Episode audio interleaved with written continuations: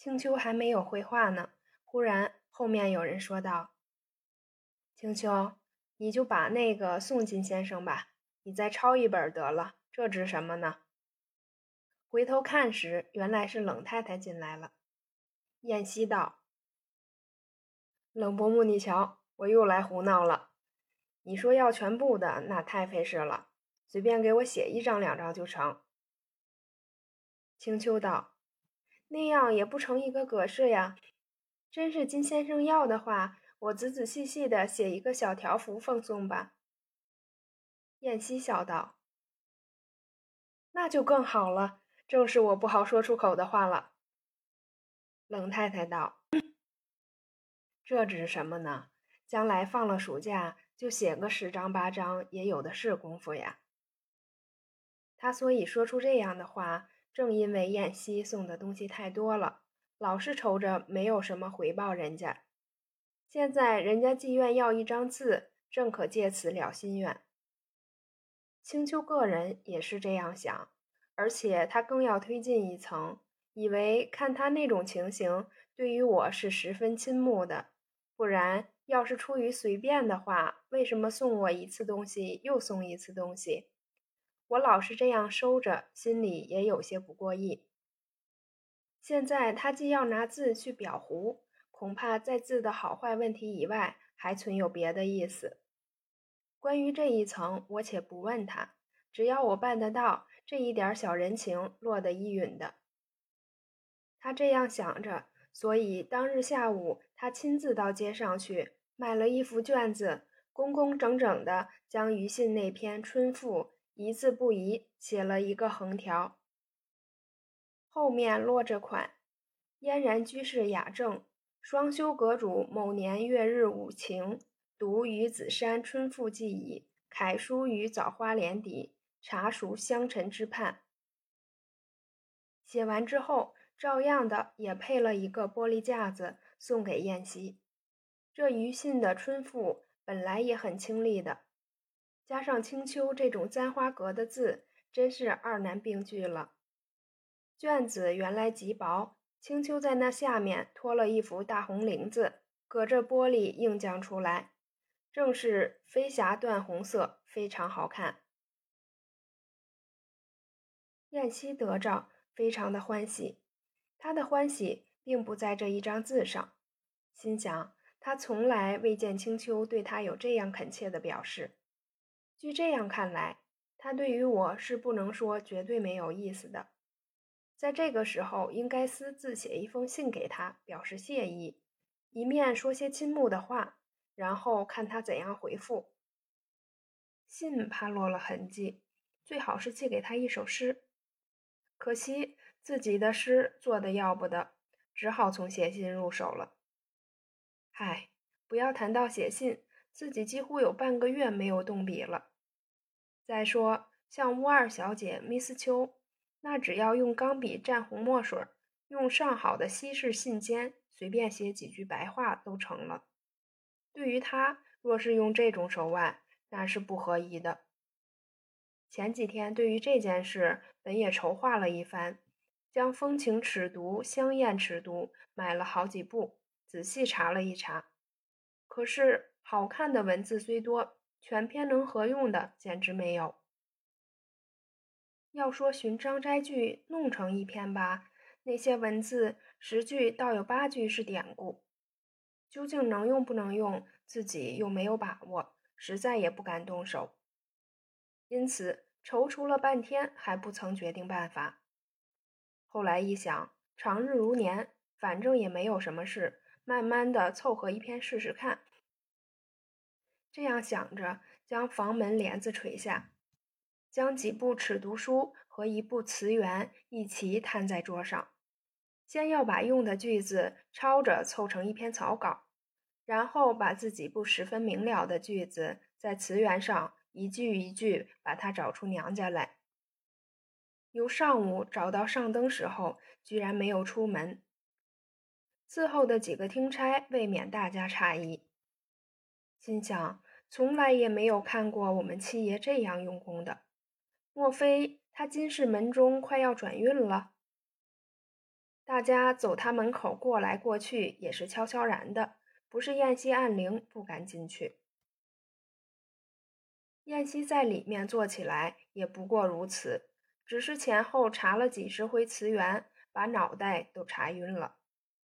伸了一个懒腰，道了一声“哎呦”，人才舒服些。然后站起身来，走到院子外来吸吸新鲜空气，信足所知，不由得走到冷家大门这边来。只见一个老妈子捧着两个扁纸盒子进去。这大门边。早由燕西那边的电灯牵了线过来，安上电灯了。在灯光之下，看见那纸盒子上面贴着一张红纸剪的寿字。燕西一看，忽然心里一动，心想他家是谁过生日送这样的寿礼，便在门口站了一会儿，等那送礼的人出来。不多一会儿，果然出来了，却是韩妈随在后面出来关门。燕西笑道：“这个送礼的人多么晚了？”他说这句话原是指着天气晚了，韩妈却误会了意思，笑道：“就因为这样，才等不及明日就送来了。”燕西道：“送礼的是谁？”韩妈道：“是梅家小姐，还是新娘子了？”燕西道：“是你们小姐的同学吧？”韩妈道：“你怎样知道？”燕西道：“不是没有两天，你小姐还去吃过喜酒的吗？”韩妈道：“对了，她和我们小姐最好不过，不是做新娘子，也许明天亲自来呢。”燕西道：“明天是冷小姐的生日，你该有面吃了。”韩妈笑道：“金少爷。”我们小姐明天生日，你怎样知道？燕西道：“我早就知道了，是你们舅老爷告诉我的呢。我的礼物是要到过生日的那天才送去的。”韩妈道：“你可别多礼，原是我们太太怕让你知道了，又要你费事，所以才瞒着。你要一多礼，我们太太又要说是我嘴不稳说出来的了。”燕西道。你的嘴还不稳吗？不是我说出来了，你一辈子也不肯认账呢。说毕，笑着回家去了。他得了这一个消息，真是如逢救苦救难的观世音，把围解了。这一下子要写信，不愁没有题目可找了。自己想了一想，既然是人家的生日，总要送他一样最合宜的东西才好。据我想。他现在最羡慕的恐怕要算珍珠项圈。我明天起个早就到乌斯洋行去买一串送他。我还存着有两千块钱，拼了一千五六百块钱买一串上中等的送他。不过这样的重礼，人家不会生出疑心来不肯收吗？大概不会吧。等他不收，我再退回洋行去也不要紧。好在是老主顾，不成问题。无论如何，他也不过觉得礼重些罢了，还能说我不是吗？主意想定，就是这样办。再一查那风情尺牍，刚好有贺女子生日和送珍珠的两篇，两篇凑在一处，就是一篇很合适的信了。到了这时，白天用的那番功夫总算是没白费，顺手。一把将草稿捏在手里，就是一顿搓，把它搓成一个纸团，扔在自纸篓里。于是重新摊开《香艳尺牍》和《风情尺牍》来，把选的那两篇揣摩了一会儿，一个去了前半段，一个去了后半段，稍微添改几个字，倒也可用。如是便先行录起草稿来。那信是：青丘女士雅见。一帘瑞气，青鸟传来。知仙桃垂熟之期，值玉树花开之会。恍然昨夕灯花，今朝却喜，不为无故。女士锦绣华年，芝兰蕙质，故是明月前身，青年不老。燕长瞻轻泛，倍切心仪。今夕何夕能悟深著，则有连州微物，全抵于真。常自家藏，未获爱者。今谨效赠见之臣，借作南山之颂，感云腰帘掌上，比之寒光。取其记事，实有所托耳。持书深贺，遥祝福慧无疆。金燕西顿首。自己看了又看，觉得还可以。信以南山之颂，在书信里本是借作投桃之报，这是晓得的。平常的信上都有这句话，不是贺寿用的，因此参照尺牍上别一段来改了。能悟深注，接则有两个字，就是两篇一半合拢的地方，觉得十分恰合，天衣无缝。自己看了一遍，又念了一遍，很是得意，便拿了信纸写将出来。燕西闹了半夜，将信写完，次日早上便坐着汽车到乌斯洋行买了一串珠圈回来。不说别的，就是盛珠子的那盒子也就格外漂亮。盒子是长方形的，乃是墨绿色的天鹅绒糊成外表，周围用水钻嵌着花边。盒子里面是紫色缎子，白色的珠子放在上面非常好看。而且盒子里面早搁上了香精，将盒子盖打开，扑面一阵香气。燕西买了，非常满意，立时吩咐金荣暗暗地把韩妈叫了来。先在抽屉里掏了两块钱，交给他道：“这个是给你的，你收下吧。”韩妈右手伸着巴掌将钱接住，左手搔着两眼的痒，笑道：“不，金少爷又花你的钱。”燕西道：“你收下吧，我既然给你，就不收回来的。”韩妈将身子蹲了一蹲，笑着说道：“谢谢你了。”燕西先将那个盒子交给他，道：“这个东西你交给太太。你说今天是小姐生日，我来不及买什么东西，就只买了一挂珠子。这是外国洋行里再三让来的，不能退回，请你太太千万收下。”韩妈逐句答应着。燕西又在身上掏一封信来，把脸格外装着沉重些，说道：“这一封信。”是给你家大小姐拜寿的，请你交在她手里。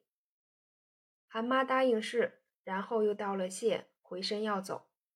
燕西又把她叫回来，含着笑说道：“这个信你不要当着你太太的面拿出来。”韩妈也笑着说道：“知道。”他拿了这珠圈回家，就送给冷太太看，说是金少爷送我们小姐的寿礼。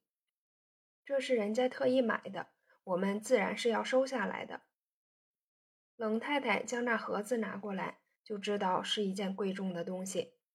等到盒子打开一看，只见里面是一串珠子，不觉大声叫了一声“哎呦”，便问道：“这是那金少爷交给你的吗？”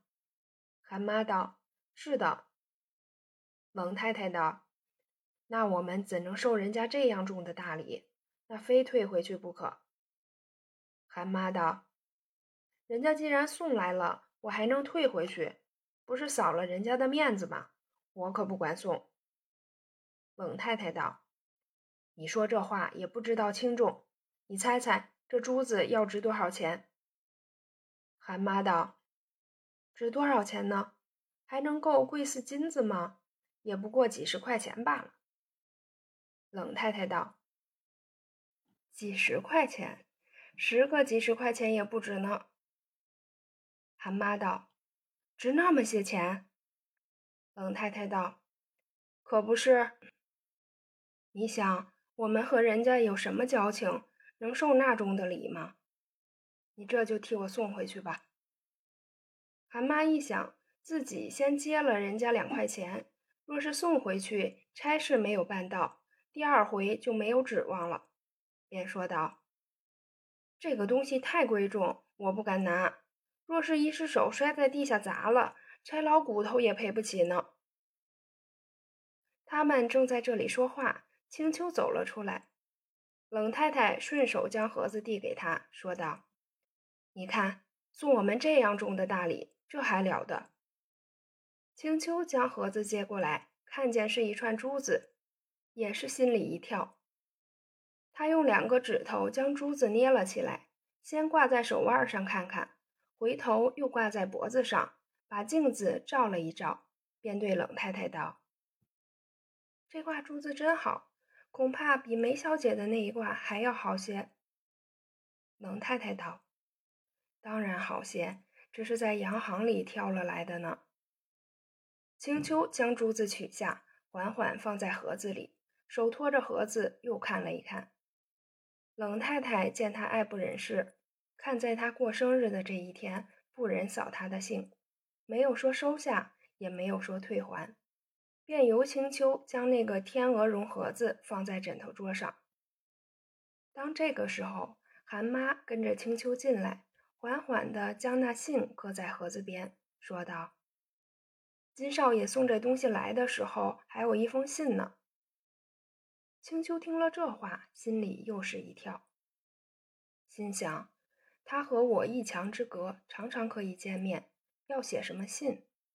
便道：“哦，还有信吗？让我看看。”说着，从从容容将信拆开，拿着信从头一看，两手一扬，道：“没有什么。”不过是说叫我们把东西收下呢。